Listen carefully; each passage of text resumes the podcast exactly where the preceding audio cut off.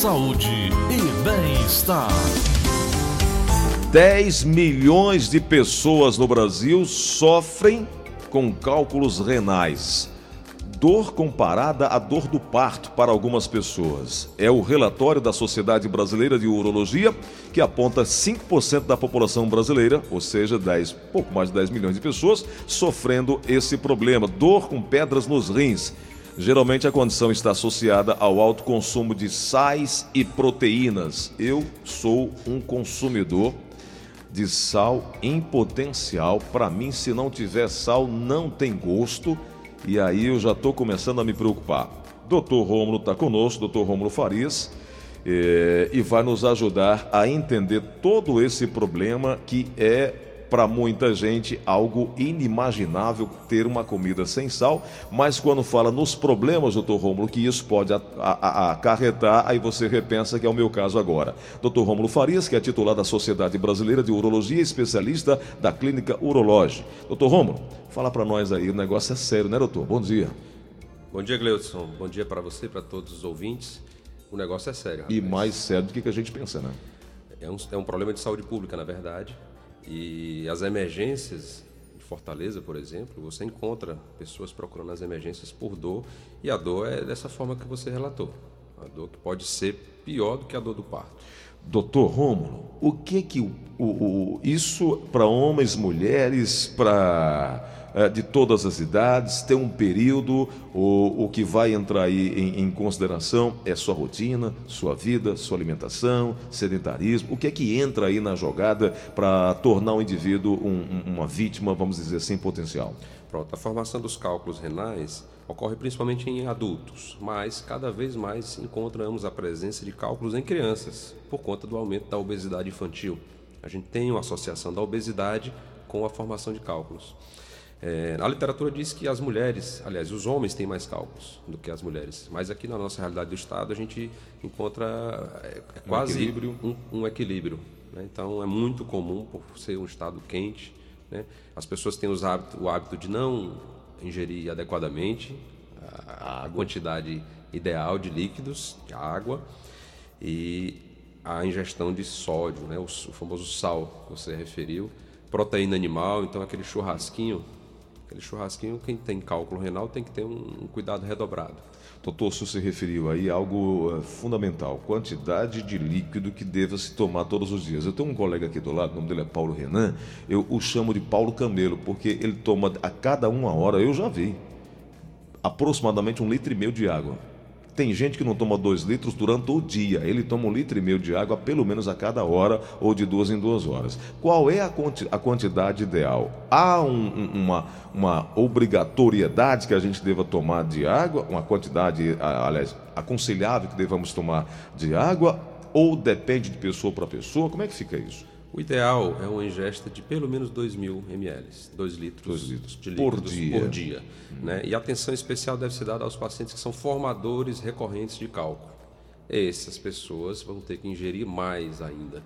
Então a gente acaba considerando, como estamos num estado quente, a transpiração é muito grande, então a gente considera mais o volume urinário.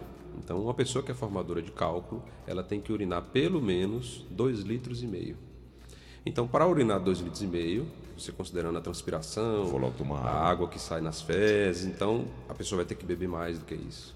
Doutor, a cor da urina é um identificador? Aquela urina amarelada é sinal de que você está tomando pouca água? Sem dúvida. A urina da pessoa que bebe a água adequadamente é clarinha.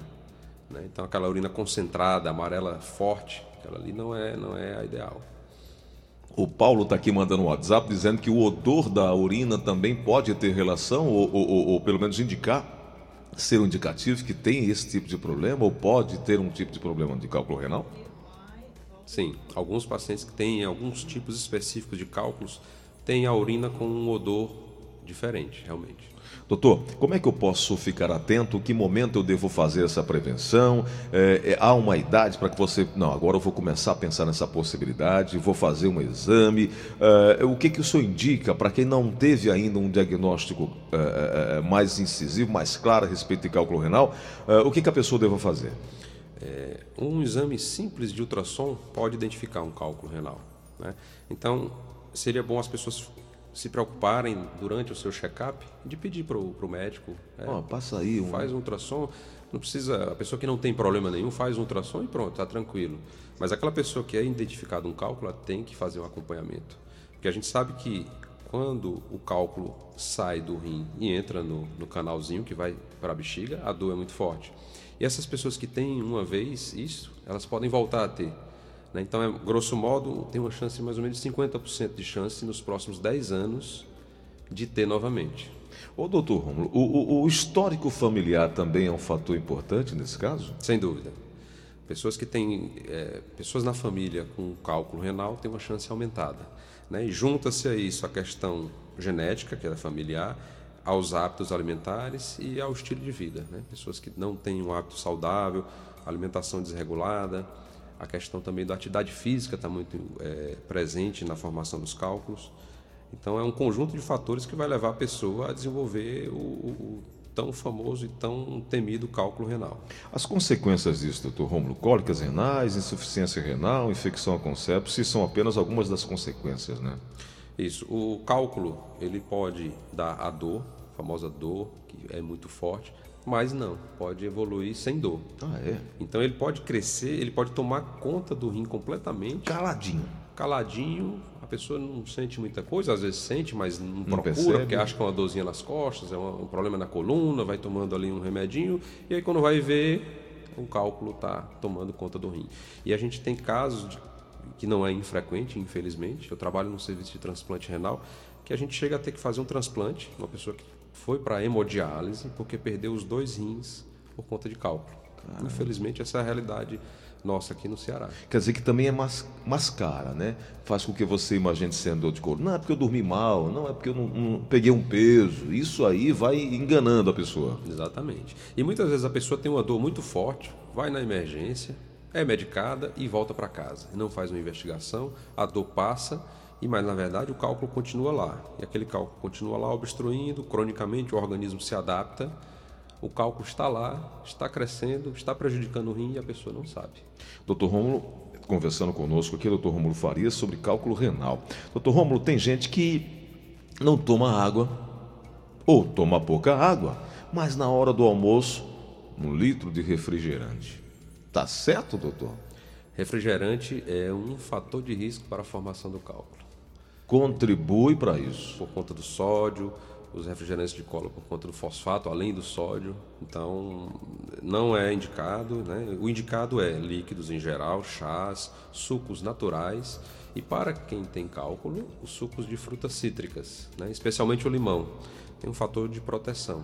Aqueles sucos industrializados, aqueles de caixa, doutor, aquilo é como se fosse um refrigerante, uh, pode fazer o mesmo mal para o paciente? Por conta do sódio. Hum. Né? Então, o grande vilão dos alimentos industrializados, né? isso principalmente para as pessoas que têm cálculo, que são formadoras de cálculo, são os alimentos que têm o alto teor de sódio. Quem é chegado no churrasquinho, proteína, precisa ter cuidado, né? Precisa ter cuidado redobrado, né? principalmente se for portador da, do problema. É. Doutor, e o tratamento, hein? Como é que funciona? Como é que pode ser? Eu queria que o senhor falasse também sobre transplantes aqui no Ceará, transplantes de rins, como é que está? O senhor tem acompanhado isso de muito perto já há algum tempo. Sim. É, o tratamento vai depender da localização, né? do cálculo, do tamanho e da consequência que ele está provocando. Então, um cálculo renal pequeno ele pode ser simplesmente acompanhado com exames anuais ou bianuais. O cálculo entrando no canal ele pode virar uma urgência. Então você tem disponível, você tem disponível tratamentos minimamente invasivos com a utilização de laser, utilização de acesso percutâneo para a realização de tratamento de cálculos grandes, né? cálculos de 5 centímetros, 6 centímetros, você consegue fazer através de uma pequena incisão de 2 centímetros, né? que antigamente, há anos atrás, o tratamento disponível era um, um corte grande na região lateral do, do abdômen, né? o famoso talho. É. E aí, meu amigo, abria o rim no meio para tirar como se fosse um caroço de um abacate. Hoje, num pequeno orifício, dá para fazer a retirada de forma rápida na, na, na, na recuperação. Rápida, minimamente invasiva. O paciente normalmente opera num dia, vai embora para casa no outro. Ô, doutor Romulo, me diz uma coisa. Em relação a políticas públicas, as pessoas têm muita dificuldade para, por exemplo, marcar um ultrassom. Chega numa UPA, não encontra. Quando consegue, é, é, é para muito tempo para frente. É, é, o que, que, o governo precisaria fazer para dar conta das pessoas que têm a consciência que está com problema ou que quer prevenir, mas não encontra opção, não encontra é, é, postos de saúde equipado com, com, com, com esse tipo de, de, de, de ultrassom, por exemplo? É, como a gente conversou, Gleudson, é, é um problema de saúde pública, realmente. Até alguns anos atrás, a gente não tinha nada para esses pacientes. Esses pacientes simplesmente iam para as emergências, é, tinham que ter a sorte de, de ter uma emergência com algum exame para fazer, para pelo menos ser encaminhada para um posto de saúde para tentar fazer um tratamento. É, recentemente a gente tem já emergência urológica no Ceará, né, aqui em Fortaleza, e os pacientes têm condição, numa urgência, de procurar o hospital e realizar uma tomografia, realizar um procedimento de urgência. O governo do estado é, ultimamente tem apoiado esse, esse é, essa entrada desses pacientes na urgência, encaminhando para a Santa Casa também. Eu trabalho na Santa Casa e a gente consegue realizar pacientes que estão internados na fila da emergência do HGF, estão nos corredores do HGF. Esses pacientes eles conseguem ser transferidos para a Santa Casa e também eles conseguem marcar uma cirurgia não é eletiva, mas eles conseguem ir para casa se não tiverem com emergência e uma semana depois retornam só para realizar a cirurgia. Então está melhorando essa questão da urgência. Mas a fila dos pacientes com cálculos grandes, que são cálculos que não são resolvidos simplesmente, esses aí a gente ainda não encontrou uma solução. Então, as filas são enormes, realmente, né? tanto no HGF como na Santa Casa, Santa Carlos, Hospital Universitário. Doutor Romulo, é uma reportagem do Diário do Nordeste é, de acho que outubro, não, junho de 2019, é, mostrava que quase 800 pessoas estavam à espera de um transplante de rim aqui no Ceará. Esse número é alto, doutor, em relação ao restante do Brasil. O que é que falta então para. Enfim, a demanda pelo órgão representa 78% de todos que hoje aguardam pelo procedimento no Estado. É muito alto esse número, não? É, a fila, é, apesar de parecer um número alto, a fila no Ceará é, não é alta né, considerado com outros estados. Certo. Porque a gente tem serviços como o Hospital Geral de Fortaleza, a gente tem serviço do Hospital Universitário, que realizam um grande número de transplantes pelo SUS. Né? Então, ano passado, a gente fez mais de 200 transplantes renais no Hospital Geral. Né? Então, a fila não é tão grande, a gente tem um grande número de doadores, que é uma face da violência que a gente tem aqui no estado, porque a gente tem um grande número de, de jovens que morrem de acidentes, que morrem de de lesões por arma de fogo e eles acabam indo para a doação do órgão. A família é, se sensibiliza, faz a doação do órgão e, e acaba por ajudar várias famílias, né? várias pessoas que estão nas filas de transplantes de rim, de fígado, de coração.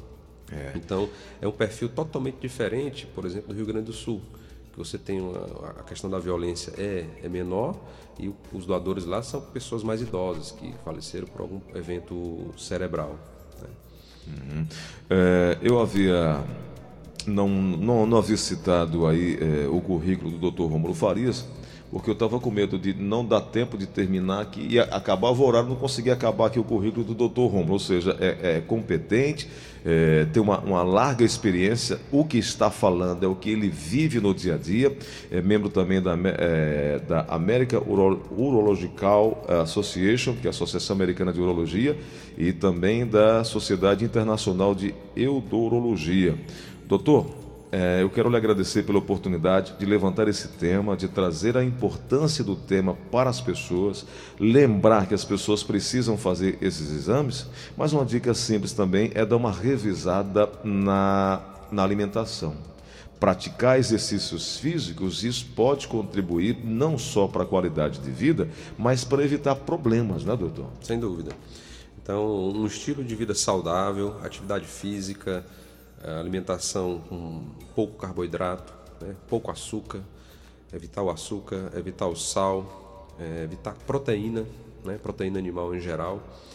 É, são fatores que vão levar a pessoa a, pelo menos, minimizar o risco de ter esse problema, né? além da ingestão farta de líquidos. É isso aí. Doutor Rômulo, obrigado mais uma vez, viu? Vamos estar batendo na sua porta de vez em quando para trazê-lo aqui. Foi muito boa a entrevista. Muito obrigado. Uma satisfação, um prazer estar aqui. E um grande abraço